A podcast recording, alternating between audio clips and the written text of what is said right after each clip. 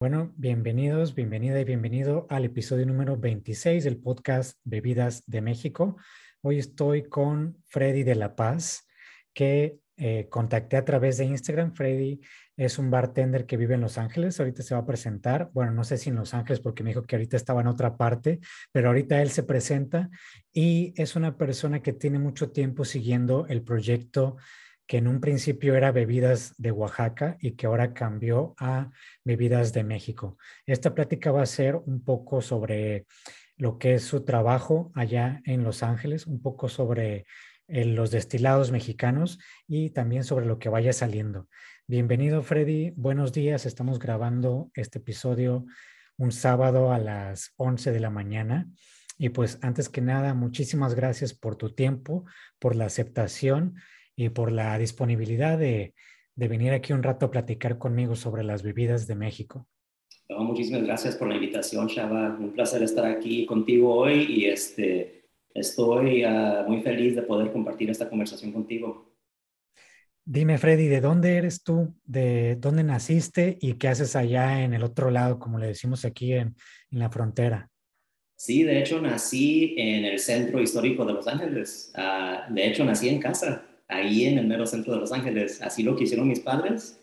Y creo que nuestra vecina era enfermera y asistió en el parto y ahí viví, pues, nací en mi departamento y ahí viví hasta los ocho años.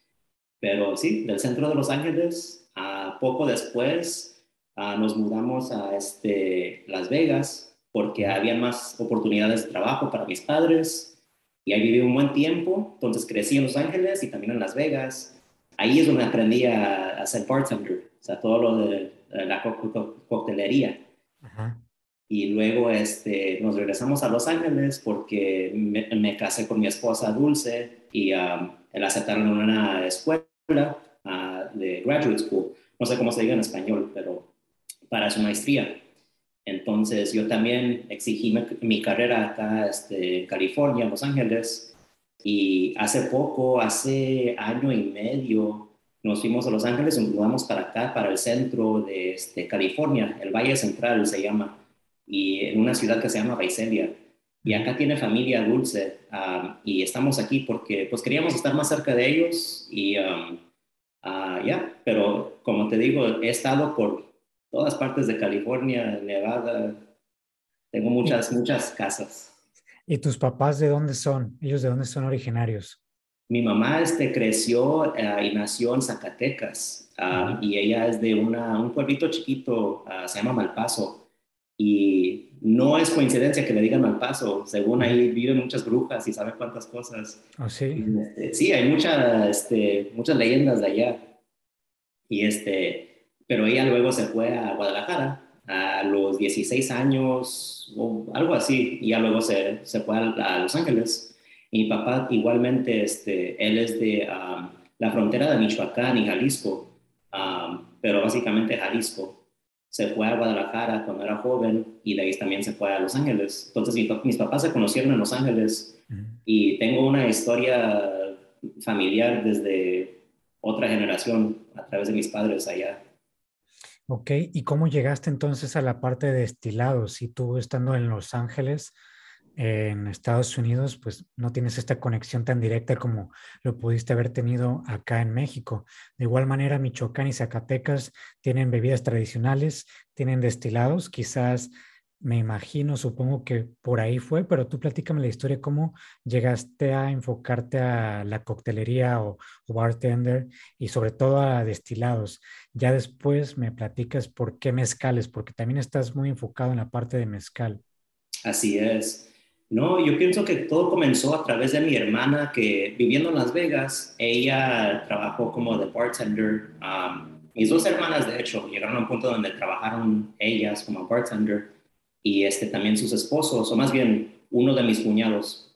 Y en cuanto cumplí los 21 años, me dijeron, pues, vente acá a trabajar, se hace buen dinero, es trabajo fácil, y, este, y ya, te, damos el trabajo si lo quieres. Entonces así entré y todo muy chido, ¿no? O sea, Las Vegas de bartender, lo que te imaginas, las locuras que también se, se vive allá, pero llegó la oportunidad de trabajar en un bar nuevo, que era un tequila bar. Entonces, un bar dedicado completamente a tequila, aunque estaba muy lento el negocio en ese entonces, y era más que nada porque estaba en una parte, en un piso como medio separado del casino. Era un casino donde trabajé. Y este, ahí llegué a tomar mi tiempo limpiando el bar y este, conociendo las botellas. Literalmente miraba una botella, la limpiaba y luego me ponía a leer las etiquetas y aprendí bastante así. Y fue una, un orgullo saber que hay tanta diversidad de destilados y tanta historia y cultura de México, o sea, donde he conocido, pero no tanto, tanto en esos tiempos y me dio ganas de conocer más a México. Entonces, cuando nos eh, casamos, este, mi esposa Dulce y yo, en nuestra luna, luna, de miel nos fuimos a Cancún y a Tulum. Y ahí este fue donde fui como queriendo saber más de la cultura. Y me apasioné con este, aprender de los mayas, de las culturas indígenas. Y luego poco a poco como que se fueron como conectando los destilados, la comida, la cultura, la cultura indígena, o sea, todo. Y, este, y eso es muy representante de lo que es el mezcal, básicamente. Y ahí fue donde de verdad me, este, me apasioné.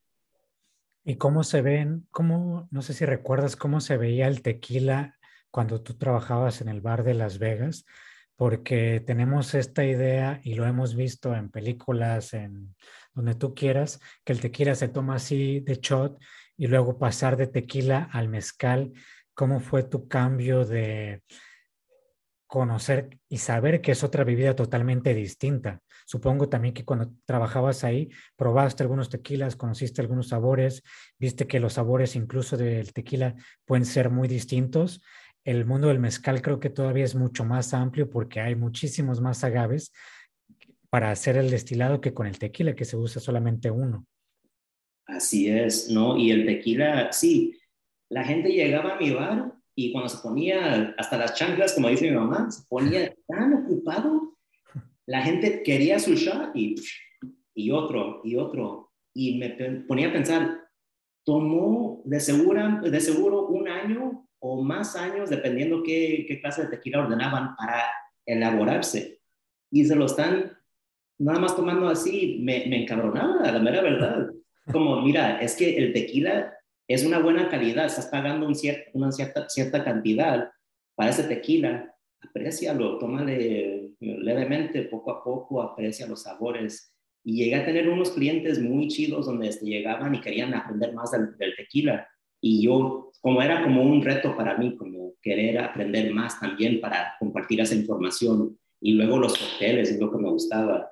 Llegó el representante de Partida Tequila, y este, el, mixólogo este, ah, famoso de partida en ese entonces se llamaba Jacques y este, de él aprendí uh, cómo hacer bebidas como diferentes. No sabía cómo que se podían hacer bebidas como, como craft. No sé si se diga artesanal, pero este, así como bebidas como hecho a mano de principio al final. En vez de ir a la tienda y comprar una, una miel y luego comprar este, el jugo de limón sintético artificial que diga, como todo eso no, no me gustaba, todo me gustaba hacerlo a, mano, o sea, hacer jugo de limones frescos, este, hierbas y este, como sabores este, muy mexicanos, pero no se encontraban en bebidas.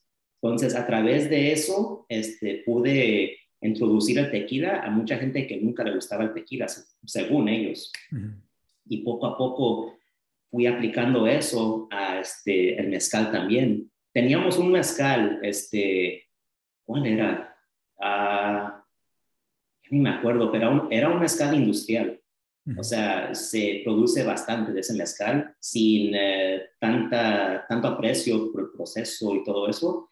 Y ese mezcal no me gustaba. Lo teníamos en el bar y de hecho yo pensé que todo el mezcal era feo. Sabe, sabía, ah, ya sabes qué, y no fue hasta que nos fuimos de Las Vegas y este, busqué un trabajo en un bar ah, en Los Ángeles, en Santa Mónica más bien, cerca de la playa. Se llama Mercado. Ahí está el restaurante todavía. comida increíble. O sea, eh, hacen un buen trabajo el, dueño y el chef. Mis respetos porque han hecho una maravilla con la comida, la cocina mexicana allá. Y mi mentor, uh, quien se llama Gilbert, él fue, o Gilberto, él fue el que me enseñó mucho, si no casi todo del mezcal. Um, y él ahora trabaja con la marca ilegal.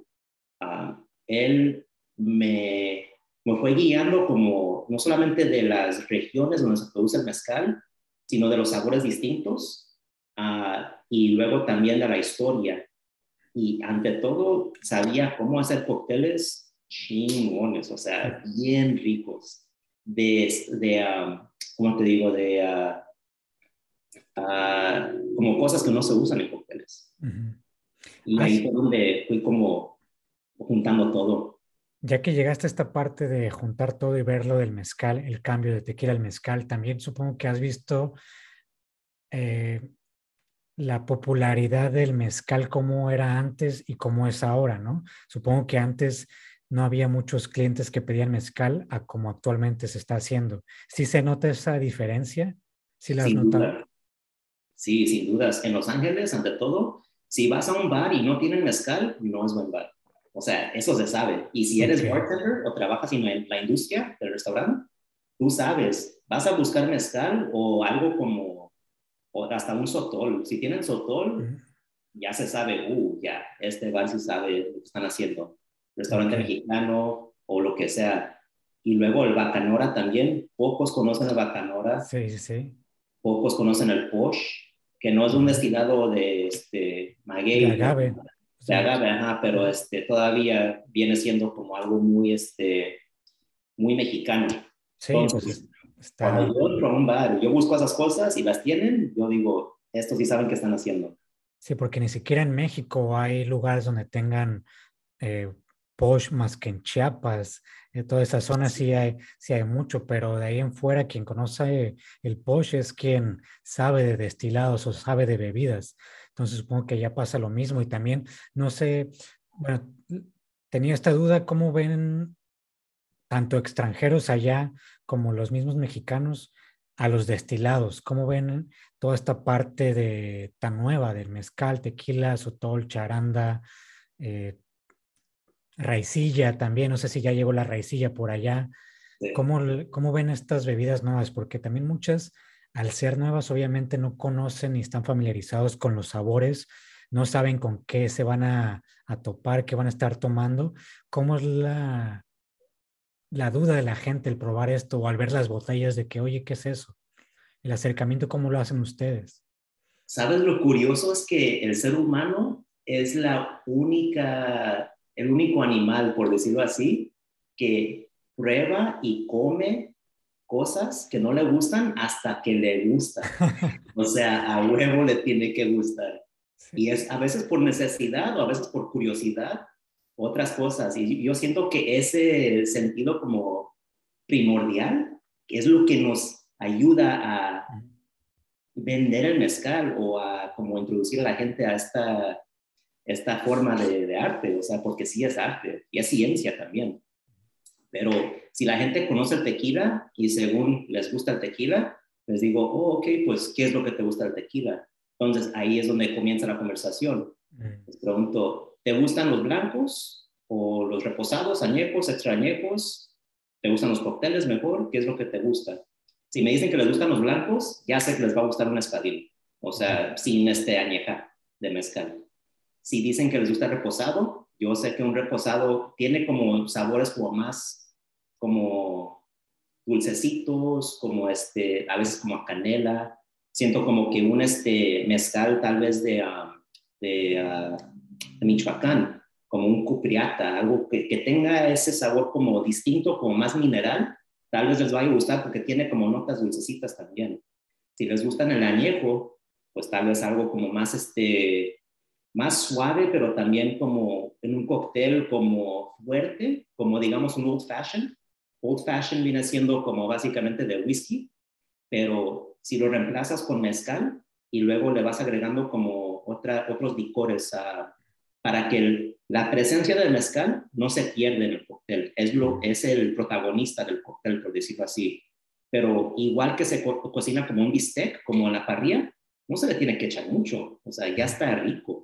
Sal y pimienta es todo lo que ocupa. Esos toquecitos de sal y pimienta, por decirlo así, se puede traducir o más bien como aplicar al cóctel, donde hay como bitters o este, mieles como de sabor que les dan, este, en inglés se dice accentuate, se, acentúan.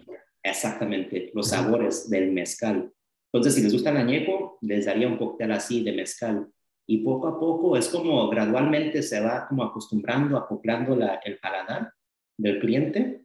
Y si llegan otra vez, este, tal vez un mes después, hasta unas semanas después, les voy como introduciendo otras cosas hasta que les gusten otros mezcales, así nada más como, de hecho, como me lo estoy tomando ahorita.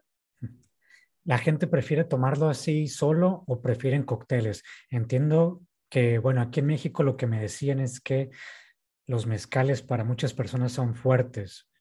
El porcentaje de alcohol es alto, por lo que cuando se lo toman sienten que están tomando puro alcohol y el ser sabores nuevos, pues es un rechazo que sienten por la, pues sí, por la bebida en general, pero también por esto creo que son buenos los cócteles aunque también dependiendo qué tipo de mezcales el que uses para hacer coctelería, es el que le vas a dar a la persona. Eh, a lo que voy es que no se puede, bueno, yo siento que no se puede hacer cócteles con todos los mezcales que hay por el, por el proceso que tienen, pero sí, eh, sí se puede hacer con, con una gama amplia. Esto también va para quienes son como muy puristas del mezcal, porque hay mucha gente así diciendo que el mezcal se toma tal cual y pues en gustos hay una, una variedad enorme. Entonces habrá personas que no puedan consumirlo porque solo es muy fuerte, pero que sí se puede hacer un cóctel como más amigable al paladar. Allá, ¿cómo es? Supongo que la introducción es a través de un cóctel, pero ¿qué se consume más, cóctel o mezcal directo? ¿Sabes qué, llama Depende el, el, eh, el cliente. Yo te puedo decir que mi introducción al mezcal fue así nada más como en una copa, o sea, para apreciar las notas, los sabores y como parecido a como uno toma una, una copa de vino tinto, como querer como apreciar los, uh, las aromas, los sabores. Uh, tú que andas allá en México, el Valle de Guadalupe, frecuentamos lo más que podamos, este, mi esposa y yo, y esos sabores son muy distintos a los sabores que se encuentran acá en California al vino. Entonces, es lo que yo aprecio y hay clientes que también piensan así, pero la mayoría yo diría que tal vez en cóctel. Y es porque la cultura del cóctel acá en Los Ángeles tan siquiera, en Estados Unidos de seguro, pero en Los Ángeles ante todo, se ve como que es más, este, um, está pegando ahorita. O sea, sí, es como, es una, pues sí, no moda, pero sí es una trend. Exactamente. sí es, y es como, sí se puede ligar como algo más elegante o no necesariamente. Sí, pues elegante, yo siento que los cócteles a veces le quitan la elegancia al mezcal, como tú dices, no, como ahorita estoy tomando un tepexate. ¿De quién es ese? ¿De quién es? Este no tiene nombre, o sea, me lo traje de, una, de un palenque de este, que es tío de una amiga mía de Oaxaca, de ahí de, este, Santiago Matatlán. Allá. Ah, fuimos, este, mi esposa y yo y un amigo, de hecho, de Los Ángeles, que sigue trabajando en bar, en, en bar de mezcal. fuimos en octubre, oh, el Día de Muertos, fue cuando fuimos. Y es, me queda tal vez una copa más, después de que me termine esta ya nada más y voy a tener que rogarle a mi amiga que me traiga otra botella, pero no, está riquísima. Y te digo, como es, esas cosas son los que, las cosas que yo quiero como también apartarle o más bien compartir a los clientes. Pero en cóctel lo que se ve es como que alguien ve como, ve algo como una, un ingrediente. Una, el mezcal puede ser un ingrediente, pero luego quieren saber cómo, qué vas a hacer, cómo le vas a, a cambiar, a transmutarlo en algo como diferente, como arte, ¿no? Y luego el cóctel tiene diferentes como pedacitos uh, o elementos que lo hacen un cóctel chido. O sea, el sabor y todo eso es una cosa, pero no solamente se toma con el paladar, o sea, con la boca, son los cinco sentidos. O sea, si se ve feo, si tiene un color como medio café, como ya sabes, a otra cosa, no se lo van a querer tomar. Si se ve elegante, como bonito, con tal vez un garnish, como una decoración bien bonita, también como se aprecia. Si huele rico, también se aprecia. Si este, se siente el, el vidrio, el, el, vaso en donde se contiene el cóctel, si está bonito, como yo digo que está bonito, o sea, es como algo más que atrae al cliente. Pero si uno no sabe cómo presentar un cóctel bien, es como que fallaron el reto o la tarea. entonces, eso es parte del pedazo y sí puede llegar a hacerlo elegante, pero el mezcal en sí o los este, destilados de agave en sí tienen una, una, elegancia que no se aprecia en Estados Unidos tanto, pero ahí, ahí van, ahí, vamos poco a poco aprendiendo más. Lo, lo, que tengo miedo es que, y muchos este, maestros mezcaleros te, van a decir lo mismo, que llega un punto la industria del mezcal o de otros destilados de agave donde se tiene que producir tanto y se pierde esa arte, ese, ese arte. Se pierde las... Este ahorita, ahorita te voy a preguntar sobre eso. Antes me quería pasar tantito atrás. Mencionaste un mezcal de Michoacán, un cupriata. También Igual, incluso aquí mismo en México, hace poco hice un episodio sobre mezcal y platico el proceso del mezcal y platico también un poco que hay más mezcal fuera de Oaxaca, a lo que erróneamente se piensa que solamente el mezcal es de Oaxaca. Igual, espero que no se me echen encima mis amigos y amigas de Oaxaca, pero hay mucho mezcal fuera de Oaxaca y de excelente calidad. ¿Ustedes cómo les llega el mezcal ese allá? De, qué estados es donde les llega más. Y fuera de Oaxaca, Oaxaca ya sabemos que está bien posicionado con el mezcal. ¿Qué otros estados tienen como buena aceptación en cuanto a sabores, en cuanto a calidad que ustedes puedan obtener allá en, California? Ah, pues primeramente yo tengo que decir que este, le tengo mucho respeto a mi este, ex supervisor. él se tomó cargo del bar este, mezcalero en Los Ángeles donde trabajé para este, buscar mezcales que no tenían controversia y que no, este, básicamente que le, que honraban a los trabajadores, o sea, los mismos que están creando el mezcal, él quiere saber que ese dinero se va a ir a ellos, a los maestros, porque la industria otra vez del mezcal solamente permite que el 4% alrededor de lo que se vende una botella. Digamos, si pagas 100 dólares por un, tepestate acá en, Estados Unidos, 4 dólares se van al maestro mezcalero. La mayoría se va a los market, al marketing, a distribution, distribución, todo eso. Sí, logística, permisos, impuestos. Es, es un tema eh, feo, sensible y triste porque quien más trabaja es quien menos se lleva.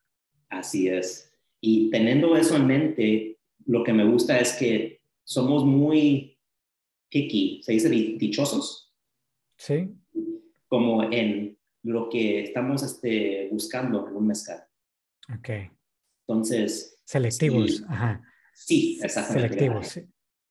Y este, entonces, los de Michoacán, uh, lo que teníamos era de La Luna. La Luna este, es una marca de, mezcales de Michoacán que trabajan con Cupriata, con otro maguey que se llama Chino, otro, este, pues hay bastantes, o sea, que no se encuentran fácilmente en otras partes de México. Ah, de Oaxaca, pues obviamente el 70% del mezcal viene de Oaxaca, entonces se hallan muchas ah, marcas de Oaxaca, pero también hay otras como de Sotol, aunque no es mezcal, viene siendo este, su destilado de agave, que ni es agave, pero es otra planta, sí. Exactamente. Eso también este, viene de como Durango, o también hasta teníamos uno de Zacatecas que no tiene la dominación de origen, que yo sepa, eh, para hacer sotol, pero ah. teníamos uno de allá. Entonces, Desconozco. Ajá.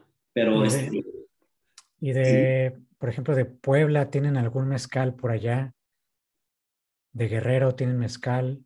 De Puebla, que yo me acuerde, no. De Guerrero, sí, un, un sotol, de hecho, también. Ah, y teníamos Bacanora de este, Sonora. Sonora. ajá. Ah, teníamos dos y varios, varias, este, varios raicías de Jalisco. Ah, entonces, y luego también, como te digo, Posh, que venía de, no era de Chiapas, de hecho, creo que era de Yucatán. y otro, ¿qué era? Charanda. Charanda, sí. sí. Charanda también este de, ha de haber sido Michoacán, creo. Sí, es de Michoacán. Ahora, entonces sí tienen mezcal, bueno, a pesar de que son entre 8 y 9 los estados que producen mezcal en México, eh, sí, el que más resalta es Oaxaca, Michoacán y, quizás Guerrero, ¿no? Porque en Tamaulipas también hay, pero siento todavía que les hace falta la infraestructura, la mm, sí, mercadotecnia, publicidad, el acercamiento a estas marcas como lo tiene Oaxaca. O sea, no hay una comparación todavía, pero creo que está creciendo.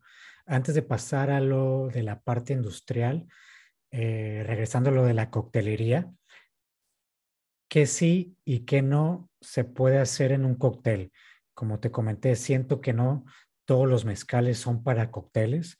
Entonces, dime, ahí sí tú eres el, el maestro eh, cuándo sí se puede utilizar un mezcal para cóctel y cuándo no, y también en cuanto a ingredientes, porque siento que al igual que la cocina, mientras más le pongas, obviamente obtienes muchos sabores, pero al mismo tiempo obtienes ningún sabor porque se va perdiendo, se va mezclando todo. Entonces, ¿cuáles son las cosas que sí se hacen en cóctel y cuáles no?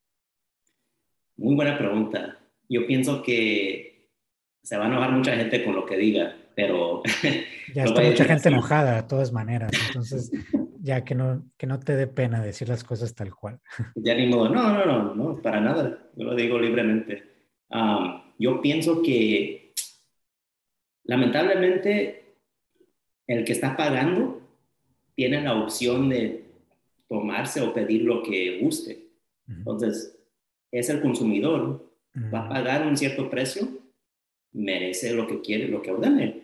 Si quiere un cóctel hecho con un, ah, digamos, un tobalá que cuesta 25 dólares por la copa y luego un cóctel le sale a 30 y lo quiere pagar, pues que se lo tome, está bien, pero no lo voy a hacer con gusto. O sea, le voy a decir primeramente, mira, ese tobalá está riquísimo solo. No te recomiendo que lo mezcles porque vas a perder muchos de los, muchos de los sabores.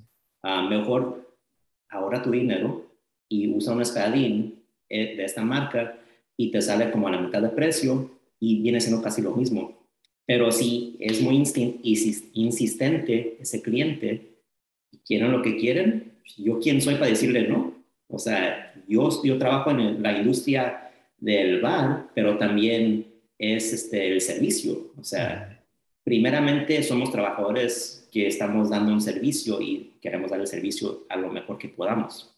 So, eso es una parte de tu pregunta.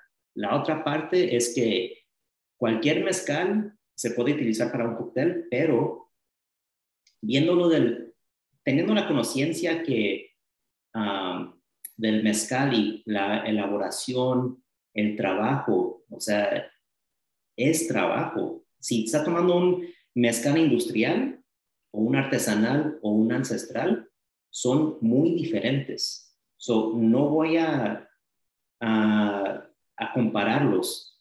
Y si tengo un mezcal ancestral y alguien quiere hacer un cóctel con eso, aunque sea espadín, me va a doler. O sea, no, no voy a querer que eso suceda y voy a voy a trabajar lo más que pueda para convencer a ese cliente que no lo haga.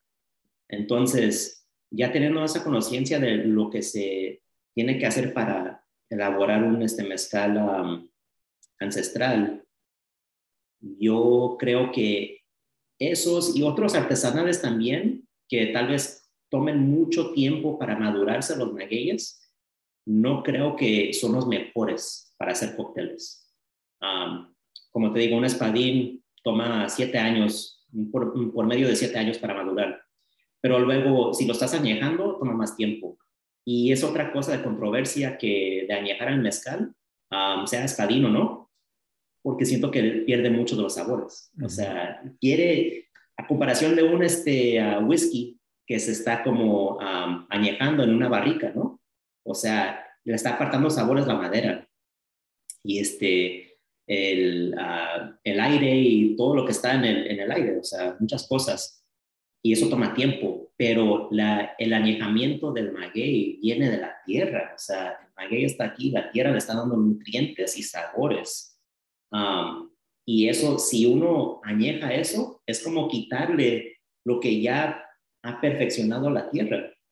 Entonces, eso también no creo que es buen proceso para hacer, para trabajar con el mezcal primeramente y luego para hacer cócteles con eso. So, les recomiendo a todos que están escuchando que por favor no vayan a su bar, sea en Los Ángeles o donde sea, y pidan un cóctel con algo que no sea un espadín. Porque el espadín, aunque toma 7 años para madurarse, hay otros que toman 10, 15, 20, 25 años o más. Y están tomando todo ese tiempo y tomándoselo, eh, tomándoselo en un tiempo muy corto, tal vez una media hora o menos. Y eso duele. Sí, duele bastante. Es toda, como lo comentábamos anteriormente, es toda una cadena de, de tiempo, de años, de esfuerzo, de muchísimo trabajo, como para que se gasten 30 dólares en un minuto, si no es nada congruente. Pero de igual manera, por eso antes también no estaba yo a favor de la coctelería, pero ahora sí, porque como decía, es un acercamiento para quien se le haga muy fuerte el, porcentaje de alcohol de un espadín, que es un, es un mezcal de, eh, no sé, introductorio, para que entiendas los sabores de, de ese destilado, porque no es un destilado sencillo a la primera vez. La primera vez puede que no te guste, puede que te lastime la garganta o algo, pero a través de un cóctel es una forma amigable de llegar a esos sabores, de conocer esos sabores por los que ha trabajado eh, muchísimas personas y sobre todo la planta. Qué bueno que lo mencionas, entonces estamos en el mismo canal con los cócteles. Al final, el público, pues como tú mencionas, el cliente es quien va a decidir y muchas veces ni siquiera somos conscientes de eso, no solamente en un bar, puede que alguien compre esa botella eh, de un tepestate, de un tobalá, de un quiz, lo que tú quieras, y en su casa haga un cochinero. Entonces, al final la persona es lo que lo va a consumir y, así pasa en, todo, no solamente con la, con la parte de, de cócteles, pasa con, con, los alimentos, pasa con productos, con lo que, con lo que sea. Entonces, qué bueno saber que eh, estás en el mismo canal sobre la coctelería con espadín.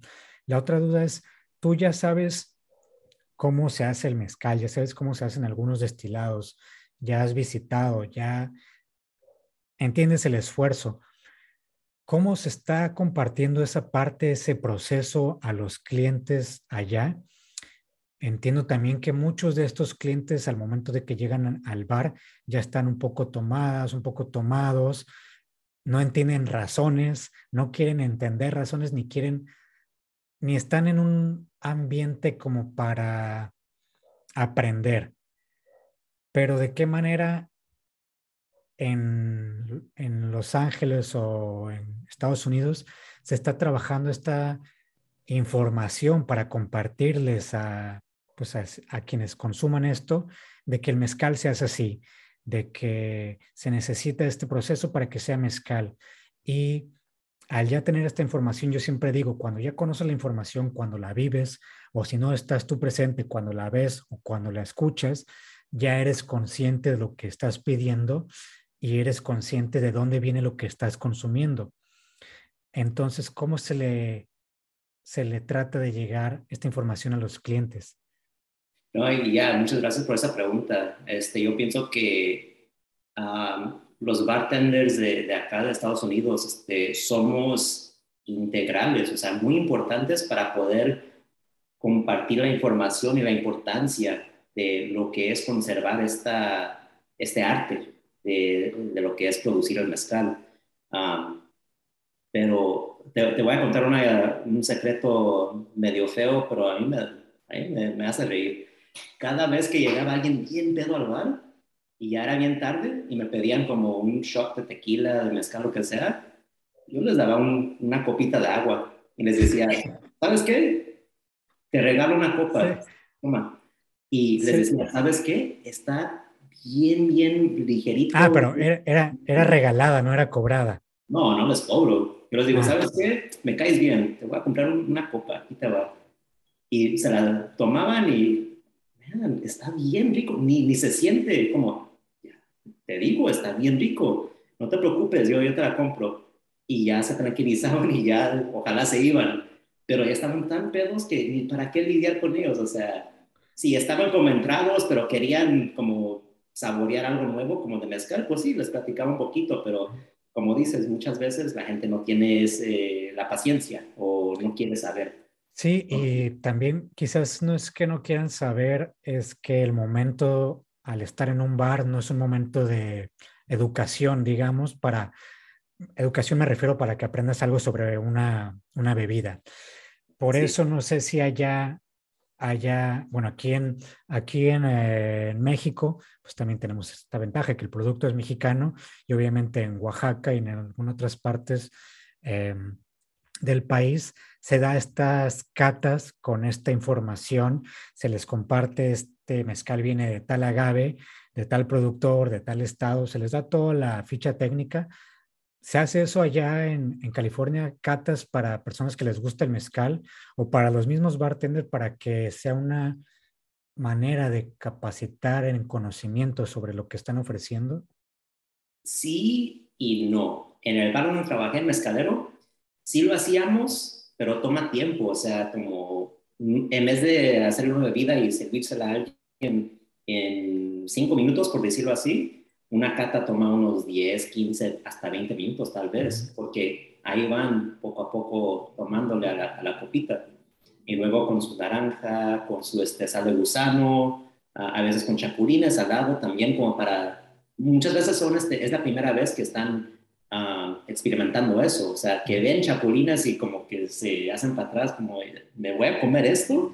Como, sí, está bien, mira, y yo como uno y ya les enseño como que son como papitas, o sea, no, tienen sabor bien rico. Sale gusano igual.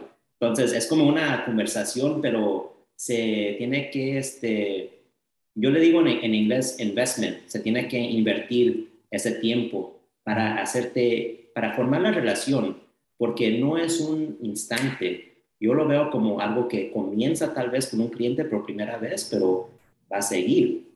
O sea, yo estoy invirtiendo mi tiempo y mi energía en educar a este cliente porque yo sé que este bar de trabajo, tal vez nada más tengamos este mezcal que tenemos atrás, ¿verdad? Y nada más ahí lo, van a hallar. Entonces, si quieren volver a tomárselo, tienen que regresar acá. Mm. Pero exactamente con las catas, yo lo estoy haciendo en casa. Y es porque aprecio mucho ese, la historia del mezcal. Y en casa yo invito a gente que yo sé que les va a gustar el mezcal. De hecho, estoy este, ahorita organizando una, una cata, un, un mezcal acá se dice, eh, para 5 de mayo, para no celebrar 5 de mayo.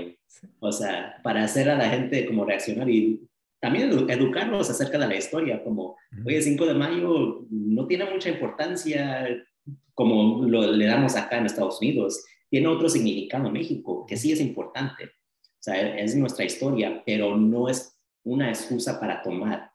Entonces, en la invitación a la gente les voy a decir, oye, esta, esta va a ser una degustación o una cata, vamos a, este, a pasarnos la chida, eh, chido y este, no vamos a, a, empedarnos, o sea, ese no es el punto.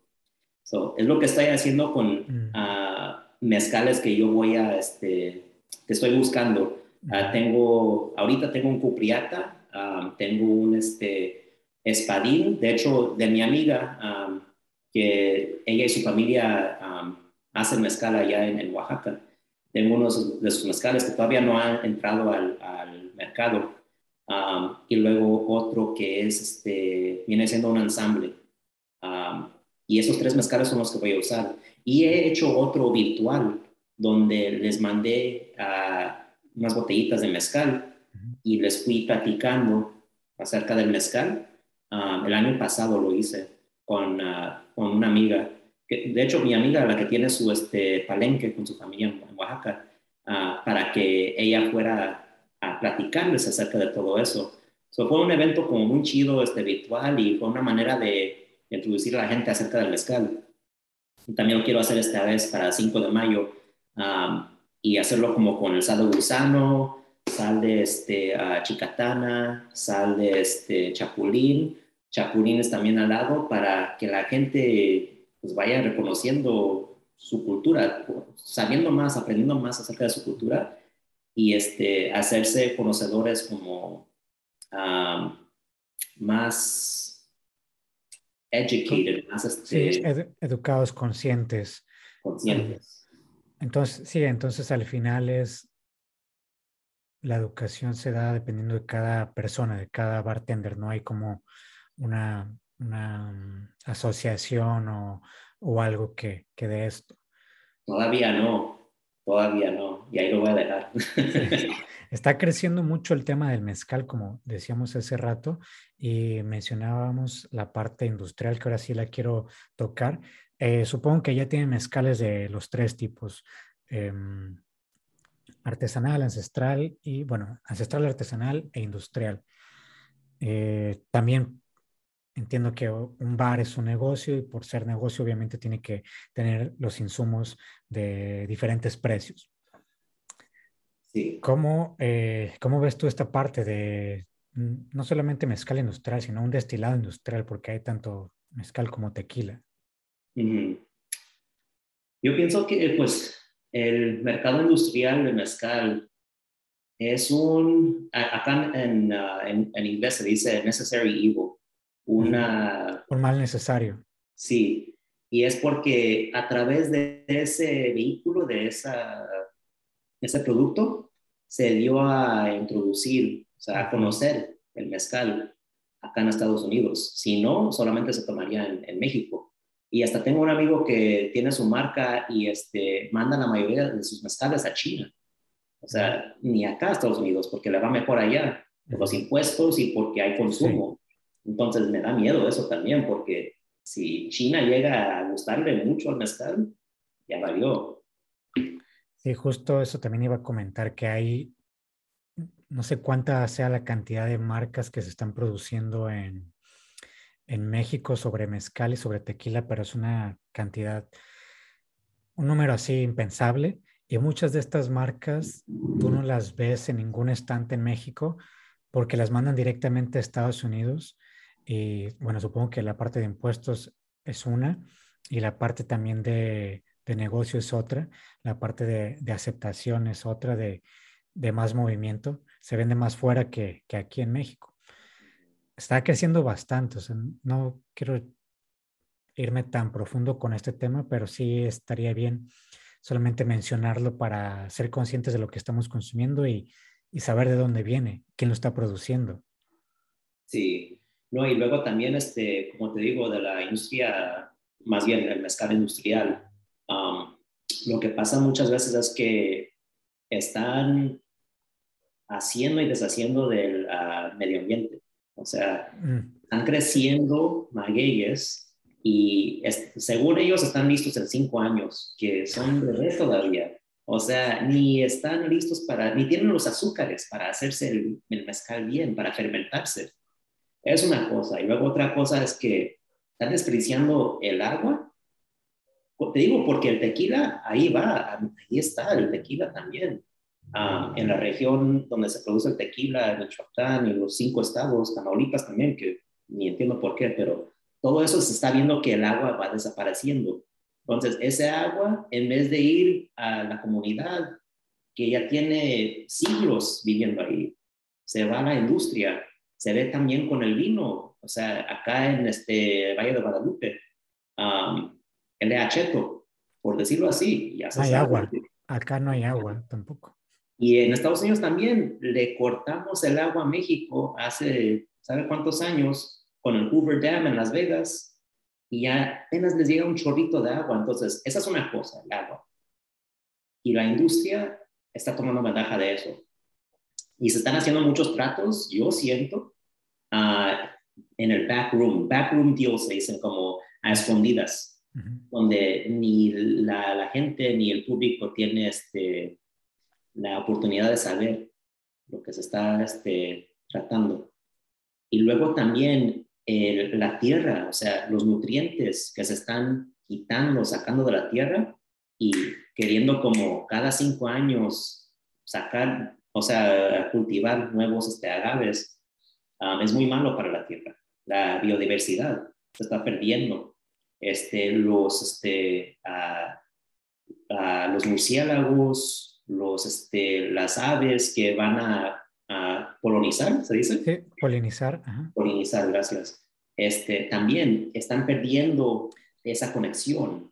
Es una, sí, es una cadena de causa y efecto. Obviamente, lo que haces no solamente repercute en, en, el área donde lo estás haciendo, sino es toda una cadena que hay detrás. Es, es muchísimo.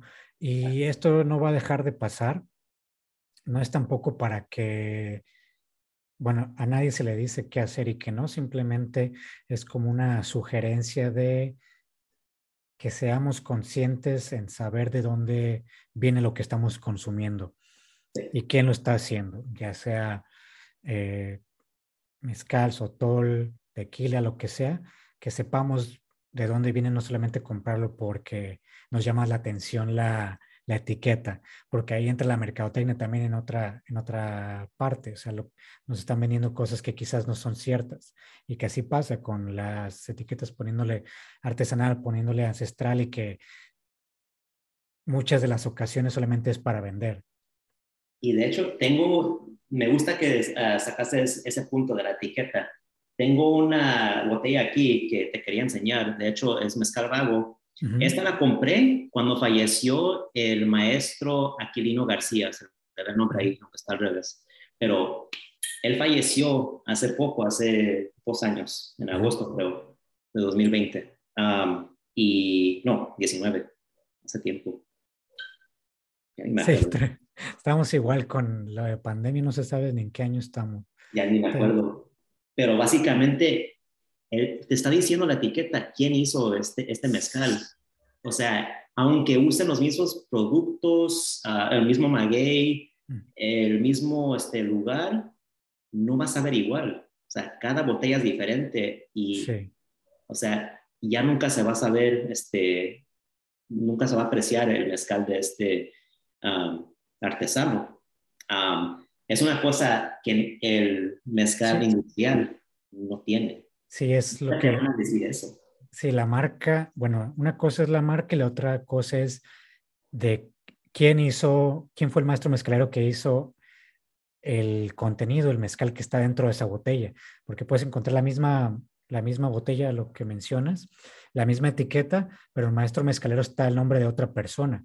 Por eso hay, hay muchas marcas que son grandes que hacen eso, que pues la marca es la grande, pero que es una marca creada a través de comunidad de diferentes maestros y maestras mezcaleros, que no porque en esa ocasión encuentres la marca con el nombre de fulanito, siempre va a ser el mismo nombre, sino que dependiendo el lote, dependiendo el año, dependiendo el lugar, y lo importante es ver que está el nombre de la persona ahí.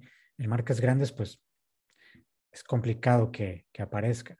Así es. Y también, de hecho, si me permites, tengo otra botella ah, que no tiene la, etiqueta como la última botella.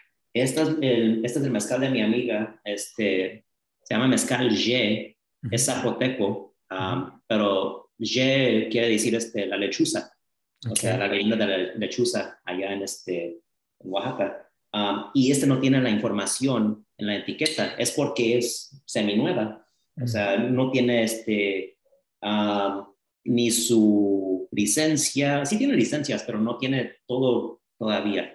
Entonces, no es que, no es por decir que si no tiene la información en la etiqueta es mal mezcal o no, es, no está rico.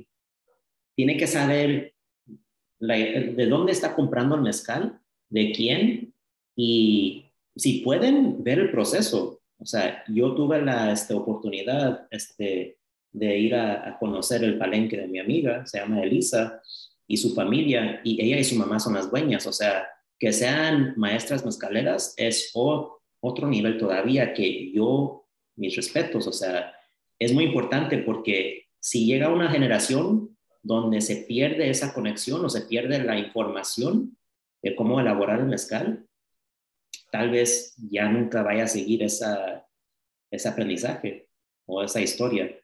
Entonces, el mezcal industrial, sí, tiene muchas cosas malas, pero también hay que apreciar que a través de esas marcas y esa industria ha llegado a, conocer el mezcal, el cliente americano, el cliente chino, el cliente de donde sea. entonces, hay que ver las, las cosas buenas. Lo malo, hay más malo que bueno, por decirlo así. Sí, tienen, se tiene que valorar también lo que hizo el tequila que le abrió puerta al mezcal, a pesar de que los procesos sean distintos, la forma en cómo se cosechan los agaves a través de monocultivos, o sea, toda esta parte negativa, pero fue quien dio pie a que se conociera el mezcal, a que más bien no que se conociera, que se fuera divulgando más la información. Sí. Porque, pues sí, el tequila me ha tocado estar allá y ver los campos. Hay, muchos, hay muchas marcas que están haciendo las cosas como se debe, pero hay muchísimas otras también que las hacen como no se debe. Entonces, solamente ser conscientes de saber y tratar de conocer el origen de lo que estamos, pues sí, llevándonos a la boca, de lo que estamos consumiendo. Así es. Y si me permites, Chava, te quería comentar que acá en California se está viendo mucho la producción de magueyes también para la cultivación, para, o sea, crear mezcal. ni viene siendo mezcal, es una elaboración, o más bien un destilado de agave. Va a ser un destilado de agave, sí, se están llevando magueyes a diferentes países, incluso eh, continentes mi esposa es de Australia y ya me dice que hay muchos magueyes allá. Y ya me había dicho también otra persona, me dicen, están sembrando mucho maguey en Australia. Entonces, obviamente... acá. Sí, está, la industria está creciendo y pues también es una, es una parte que no solamente es por la destilado, se está haciendo así con todo tipo de productos. Entonces, eventualmente algo popular va a crecer a tal punto que lo quieran replicar en otros lugares. O sea, y no se puede tener control de eso. El control es, el control creo que está en nosotros, en decidir qué es lo que consumimos y qué no. Exactamente. Entonces, si, la, si los clientes tienen la oportunidad de viajar a un palenque y ver el trabajo, o sea, se parten la, para hacer el mezcal. O sea, y si es ancestral, ante todo, Sola de Vega, si pueden ir a Sola de Vega y conocer el mezcal ancestral, por favor que vayan y ya van a dejar de tomarse un shot el mezcal y el tequila porque van a apreciar mucho más. Pero yo siento que en California, como se está este, produciendo o cultivando mucho agave, está bien porque también está como balanceando que no venga, que no se vaya a depender tanto en México. Lo malo es que el producto de mezcal no es solamente un producto, tiene historia, tiene cultura, eso se está perdiendo. Entonces, yo no creo que es, yo pienso que tiene mucho más mal que se produzcan los este, destilados de agave en zonas que no son este, culturalmente ricas, como en Oaxaca, Michoacán, que, que tiene bueno. O sea, lo bueno sería dejar el proceso ser como es, tal y como es, y apreciar ese proceso y este, tal vez bajarle un poquito a los cócteles y tal vez apreciar el mezcal por lo que es. En cuanto a precios, ¿has visto que ha subido el precio del mezcal? ¿Te has dado cuenta de eso ya? Sí, de hecho, en este último año, una botella que te valía 40 dólares acá, viene siendo como 800 o más pesos allá, este, no, ya ha subido como a 50 o más. De hecho, hasta la botella, las botellas de Don Julio, el tequila, he visto que ha subido bastante. a ya como unos 20, 30 dólares por botella. Sí, ha subido muchísimo el precio de, de los destilados. Sí. Em, de una, bueno, es que también yo veo cosas buenas de las malas y creo que una parte buena que suba es que el consumo no es tan masivo como pudiera ser. y por lo mismo toda la cadena, o sea, hay cosas malas, obviamente hay menos ingresos, o quizás no es que haya menos ingresos, sino hay, menos gasto de agave. No sé cómo funciona tanto, o sea, de qué manera puede repercutir, desconozco, estoy suponiendo nomás, pero desconozco de qué manera puede repercutir que el precio sea alto de una botella de agave o, o perdón, de tequila o de mezcal, que repercuta en, en, el medio ambiente en cuanto a la siembra de agaves. A eso me voy. Y, recomiendo a los que nos están sintonizando, o también a ti, no sé si lo has leído todavía, Shabbat, el libro Understanding Mezcal. Este libro está delgadito, o sea, no es muy complicado. Básicamente te explica el proceso del mezcal y también, y está en inglés, pero este, de seguro lo tiene en español. Eh, fue este, escrito por ah, el uh, mixólogo, no me gusta ese término, pero el mixólogo de este, um, Rick Bayless, viene ah, siendo un muy conocido de Chicago. Entonces, este, um, él escribió acerca, se llama James Schroeder, um, el autor, uh, pero explica de la industria y cómo se van, uh, se van el pedacito, el 4%, por medio del 4% a los maestros mezcaleros quienes están creando el mezcal. Y la mayoría se va a otras, a otras este, industrias. Sí, pues es, también lo malo es de que no, en todas, no todas las personas tienen acceso para comprar de manera directa al, al maestro, a la maestra productor. O sea, no es de que vayan todos a Oaxaca y, e incluso si van a Oaxaca, no es tan fácil el acceso eh, como para ir directamente a un palenque y comprarles ahí a ellos de que toma tanto y me das eso. Pero, pero fuera así, que vean estas marcas que están en todos los lugares industriales y si ven alguna marca que no, que le igual la etiqueta no es tan, bueno, aquí no está peleada la parte publicitaria con que sea buena o con que sea mala, pero que sí vean que de dónde viene, con que tenga esos datos em, y, y, conozcan un poco más, más allá que solamente diga 100% de agave, con que tenga más información ya se pueden ir por esa botella en lugar de, de otra. O investiguen en internet, ya tienen fácil acceso, ahí mismo ven su celular y ven de dónde viene la botella, quién lo está haciendo y, y ya. Hay marcas también que están, eh, hay marcas que están en muchísimos lados, que se ven como si fueran marcas muy grandes, pero que los procesos los mantienen de una manera tradicional, de una manera artesanal. Y, y sí lo quiero mencionar porque yo también tenía otra, otro punto de vista con esas marcas porque yo las veía en todos lados, en todos los supermercados y veía que era una marca como popular, muchas, y decía, pues esta marca es una marca industrial.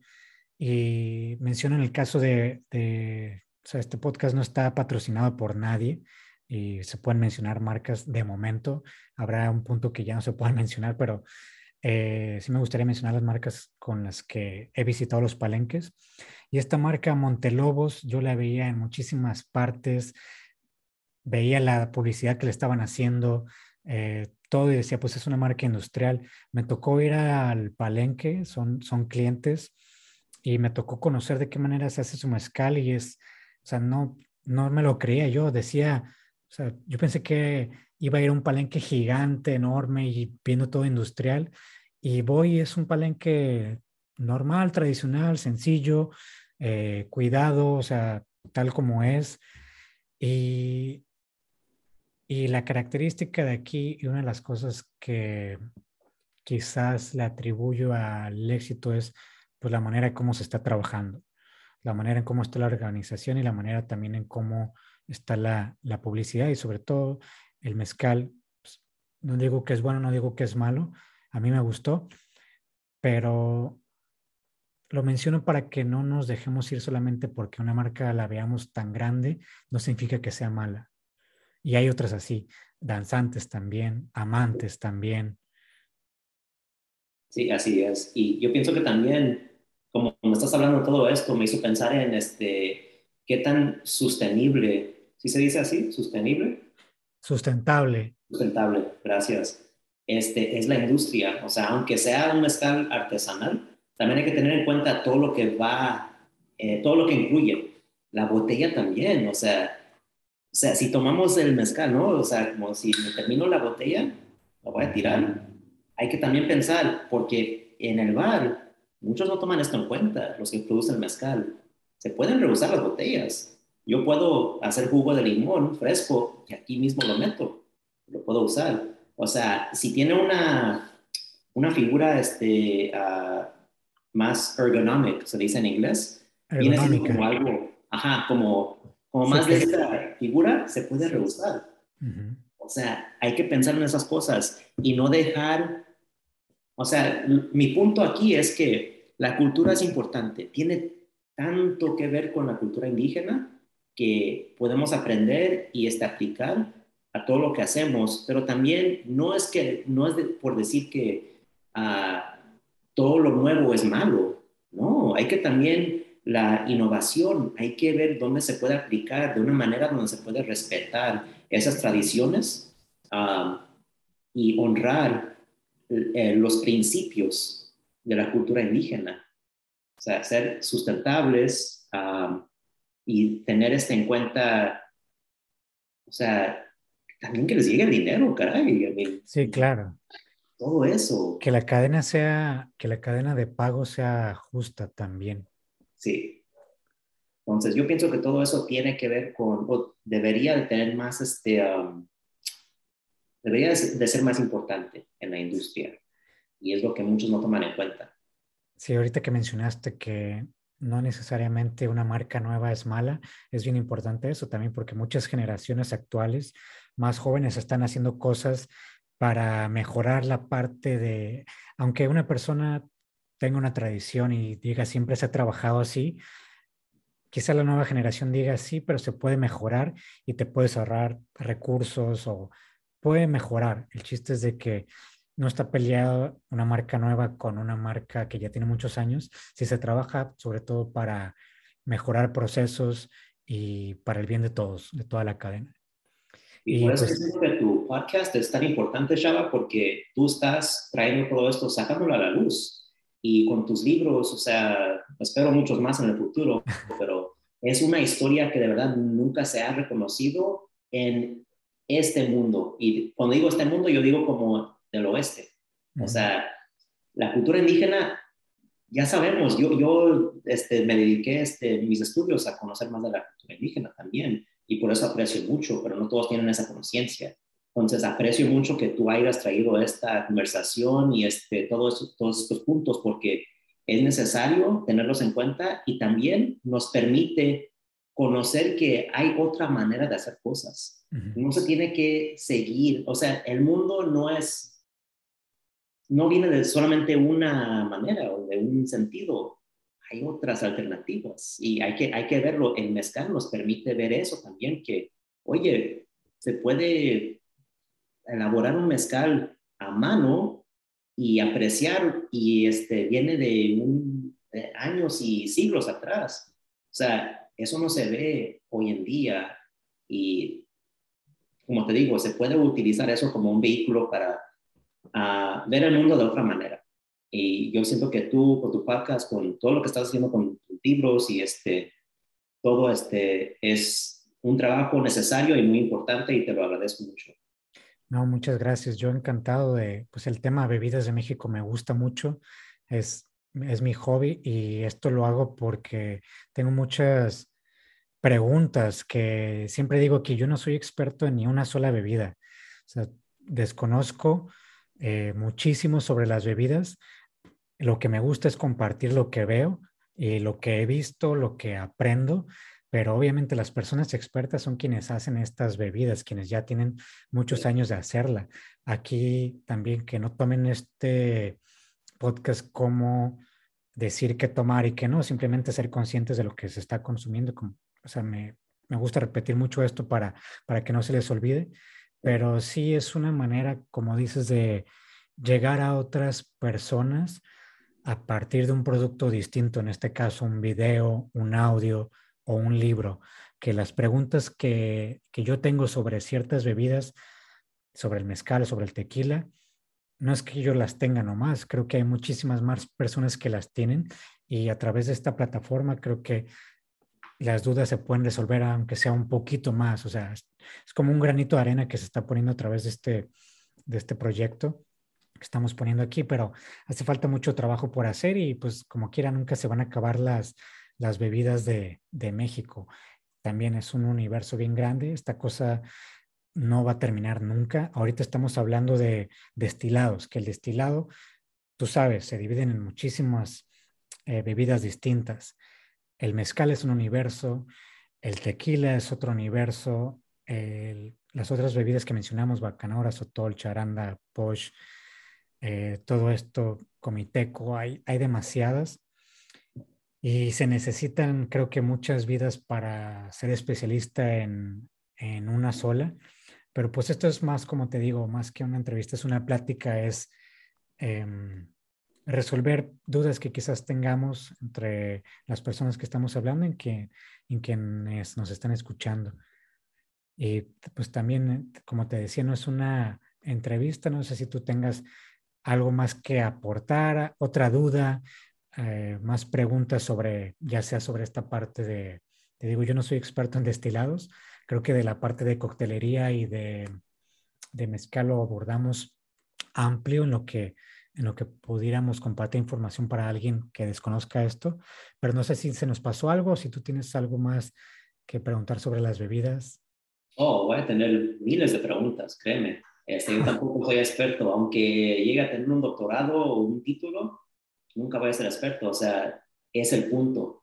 Y yo pienso que viéndolo de esa manera y también apreciando la, información, la, experiencia que tiene a la gente que crea estos destilados, o sea, la gente indígena ante todo, ellos sí son expertos, son este, lo han vivido, no lo han estudiado, no lo saben porque lo leyeron o porque alguien más se los dijo, o sea, ellos lo, lo hacen, lo viven a diario. Entonces, siento que voy a ser un estudiante de del destilados de agave toda mi vida, es mi pasión también lo que de verdad me, apasiona. Y um, yo siento que los que nos están escuchando ahorita, que tengan en cuenta que primeramente el mezcal no es fácil de hacerse, ni los destilados de agave, cualquiera. O sea, un destilado en sí toma trabajo, sea de agave o de otra cosa. Tengan eso en cuenta. Otra cosa, si algo se les hace caro, hay que preguntar por qué está caro.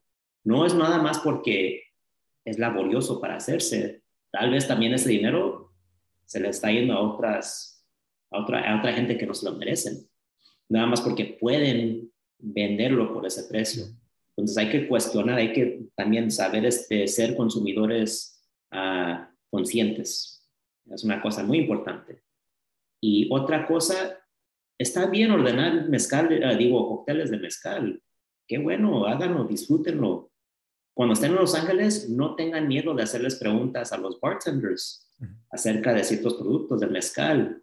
Quizás hasta sepan más, como si me llega un cliente a mí y me preguntan este, acerca de un mezcal, yo me voy a pasar todo el día ahí platicando acerca de, esto, o sea, como ya lo estamos haciendo.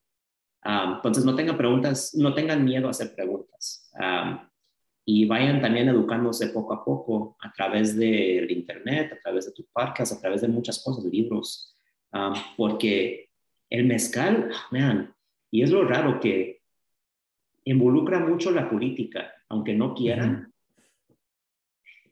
México es muy complicado y hay tantas cosas que tiene que ver con la relación que tenemos con Estados Unidos.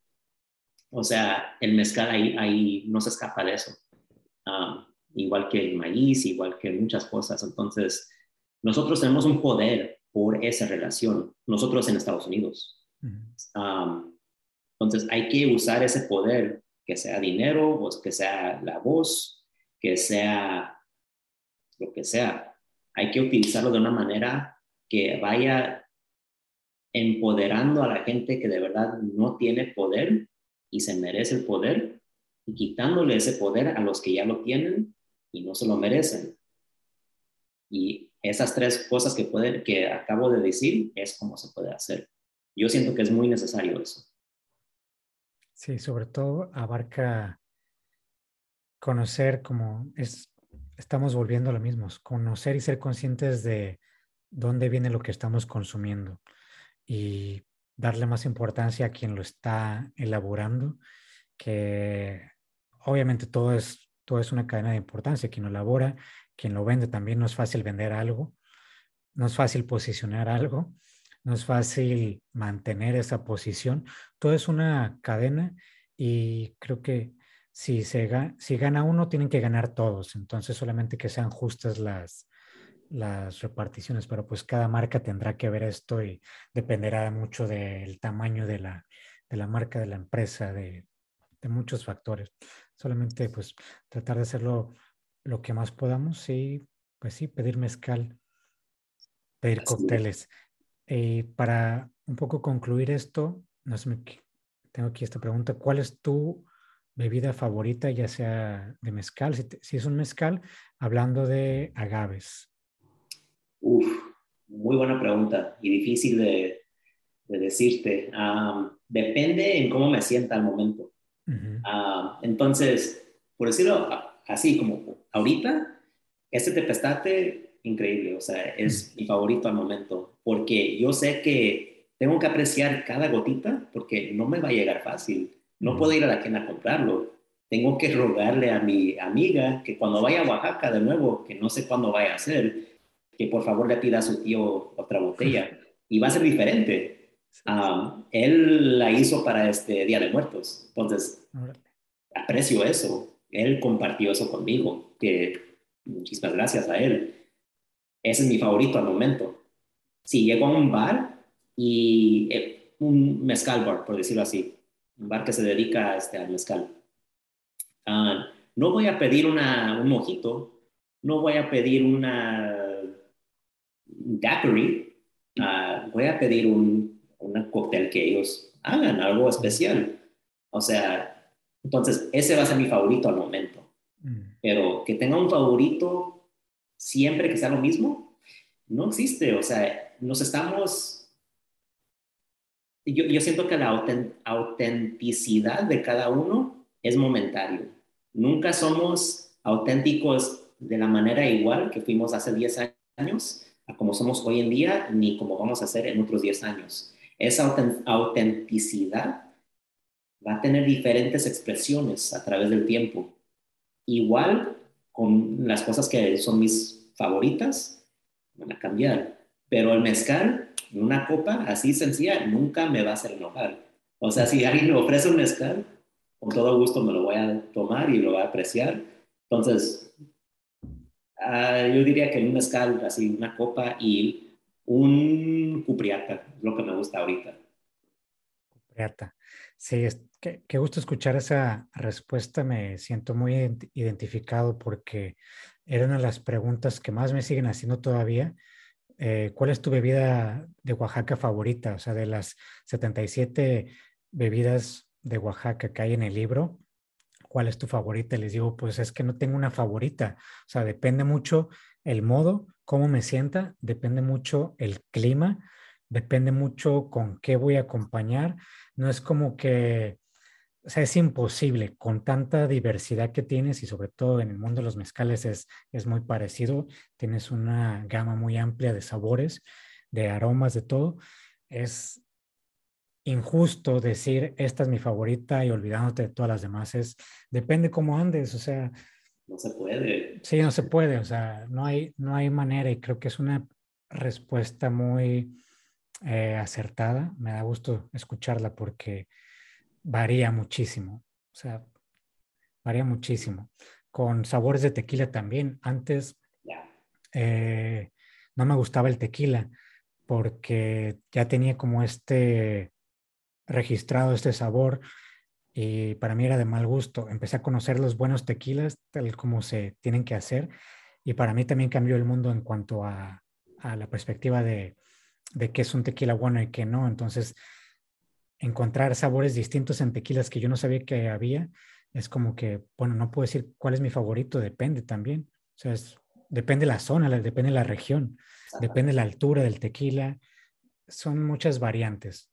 Sí, y es muy diferente. Cada uno, como tú dices, es un universo, es un universo este, individual. El tequila, yo aprecio el, añejamiento eso, de, ese proceso, eso demuestra mucho de la técnica del, ah, del maestro quien está haciendo el tequila, elaborándolo. Con el mezcal no siento lo mismo, es diferente. Entonces, hay que este, saber uh, reconocer las diferencias y apreciarlas. Igual que en, una persona, o sea, si yo tengo un amigo, no voy a llamarle a un amigo para ver una pelea de box uh, si no le gusta el box. Y le voy a llamar a mi amigo que le gusta el box y vamos a ver la pelea. Y luego con otro amigo tal vez haga otra cosa. O sea, hay que apreciar cada cosa individualmente tal y como es y también amplificar esas cosas, no callarlas y bajarlas con mezcal, con tequila, con charanda, con todo eso. O sea, yo siento que ahorita vamos, vamos para allá. O sea, la humanidad, yo tengo mucha esperanza en la humanidad que vamos a ir como siendo más como consumidores más este, conscientes, pero también apreciando las cosas que nunca se habían apreciado antes, porque esas voces no se habían amplificado, no se habían escuchado. Por eso siento que tu podcast es muy importante y tener esas, esas conversaciones abiertas, sin limitaciones, y a, platicar abiertamente acerca de todo esto, porque permite ver las cosas de, otro, de otra manera y este, ir este, descubriendo más cosas, también de nosotros mismos. O sea, son muchas cosas que, que, se van conectando. Sí, entendiendo eso que comentaste, que cada persona es distinta, creo que es la base para entender que no se tiene que decir este es el mejor mezcal o este es el mejor cóctel o este es el mejor tequila o esta es la mejor bebida, no se puede porque dependiendo cada persona va a decir en el momento si le gusta o no, si tiene antojo de eso, ¿no? Entonces, eso es a lo que voy cuando yo digo que no solamente en Oaxaca hay mezcal de, de buena calidad y no solamente en Oaxaca se hace mezcal, pero como todo hay muchas personas que son muy puristas y piensan que lo que tienen a su alrededor es lo mejor obviamente vas a tener estas discusiones eventualmente. El chiste es estar abiertos para ser conscientes de que, de que lo que a ti te guste no le puede gustar a otra persona que tengas enfrente. Sí. Y pues sí, es solamente hacer, es solamente hacer eh, estas pláticas para empezar a replicar esto y que cada vez se vaya haciendo menos, menos tensa esta discusión de, de que solamente hay buen mezcal en ciertos lugares, que no es cierto. Así es. Ya, y nada más, este, como tú dices, estar abiertos, ser abiertos a nuevas ideas. Y como dijo Aristóteles, este, en inglés se dice, the sign of, of an intelligent mind is one that can humor any idea. O sea, un, una mente este, inteligente es una que puede ah, contemplar ideas nuevas sin aceptarlas siento que es una manera muy bonita de ver el mundo. O sea, si alguien es un purista, hay que escucharlos. ¿Por qué? ¿Por qué piensas así? Chido. Yo no siento igual, pero aprecio que hayas compartido eso conmigo y lo voy a aplicar de una manera que claro. no había pensado antes. Sí, de todo, de todo se aprende siempre y de lo malo también se aprende muchísimo. Sí. Pues cerramos con esto. Freddy, no sé si quieras agregar algo más. Ya nos pasamos como casi hora y media, está súper bien. Espero que a muchas personas les sirva esta plática. Espero que se expanda también el conocimiento sobre, no solamente sobre el mezcal, que hablamos un poquito hoy más, sino sobre todas las bebidas. Eh, en este caso, contigo también con la coctelería. Me encantaría seguir hablando con más personas. Y igual este, aprovecho este espacio para invitar a más eh, cocteleros, cocteleras o bartender que quieran platicar eh, porque va ligado a las bebidas de México. También por eso lo quise expandir el proyecto, no solamente bebidas de Oaxaca, para no encasillarlo solamente a un solo lugar, sino hacerlo bebidas de México de manera general y tampoco no solamente bebidas tradicionales, porque me van a decir qué tiene que ver la coctelería con bebidas tradicionales. Pues va muchísimo, va muy ligado, entonces es, eh, lo puse por eso bebidas de México como general, entonces eh, eventualmente voy a estar platicando con más personas que se dedican a la coctelería. Eh, y hay un mundo también muy, muy amplio que, que me gustaría conocer más. Aquí, aquí lo que más me gusta de hacer este tipo de proyectos es que estoy aprendiendo, estoy con ideas nuevas y estoy platicando con personas que les apasiona su proyecto, les apasiona lo que, lo que están haciendo, porque al final todo esto es, es una pasión, lo que compartimos. Estamos aquí por gusto, porque nos apasiona y, más que por el trabajo y por sentir una obligación de, hacer algo. Así es, la, obligación también la siento igual, igual que tú. Ah, no, yo siento que sí, como tú dices, es muy importante este, ir conectando esos dos mundos porque sí tiene mucho que ver las este, ah, bebidas tradicionales de México con Estados Unidos. O sea, ¿por qué es que se conocen las bebidas en Estados Unidos? Es porque la gente misma te va de México y viene acá a Estados Unidos. So, es necesario. Yo este, siento que es muy importante y este, uh, también agradezco mucho que estás haciendo este proyecto. Um, sí, uh, nada más te doy las gracias otra vez, Chava, este, por la oportunidad y este, ojalá este, tengamos muchas más conversaciones, sea en tu podcast o sea de otra manera. Cuando vaya al Valle de Guadalupe, a ver si nos este, topamos allá, pero yo pienso que este, lo que estás haciendo es muy importante y te agradezco mucho uh, de, de, mi parte y también de seguro hay muchos este, cocteleros y bartenders de acá de Estados Unidos que también aprecian lo que estás haciendo. Muchas gracias, el, el placer es, es, mío, en serio estoy muy contento. Y pues con esto terminamos este episodio. Eh, no se olviden compartirlo con sus familiares, con sus amigos a través de todas las plataformas de Bebidas de México. Nos encuentran en Instagram, Facebook, YouTube y en TikTok también. Y si están interesados en apoyar el proyecto, pueden comprar el libro de manera digital en español o en inglés en www.bebidasdeoaxaca.com. El libro tiene 77 bebidas tradicionales distintas. Son historias con personas que elaboran bebidas en todas las regiones de Oaxaca. Mil gracias, nos escuchamos y nos vemos la siguiente semana.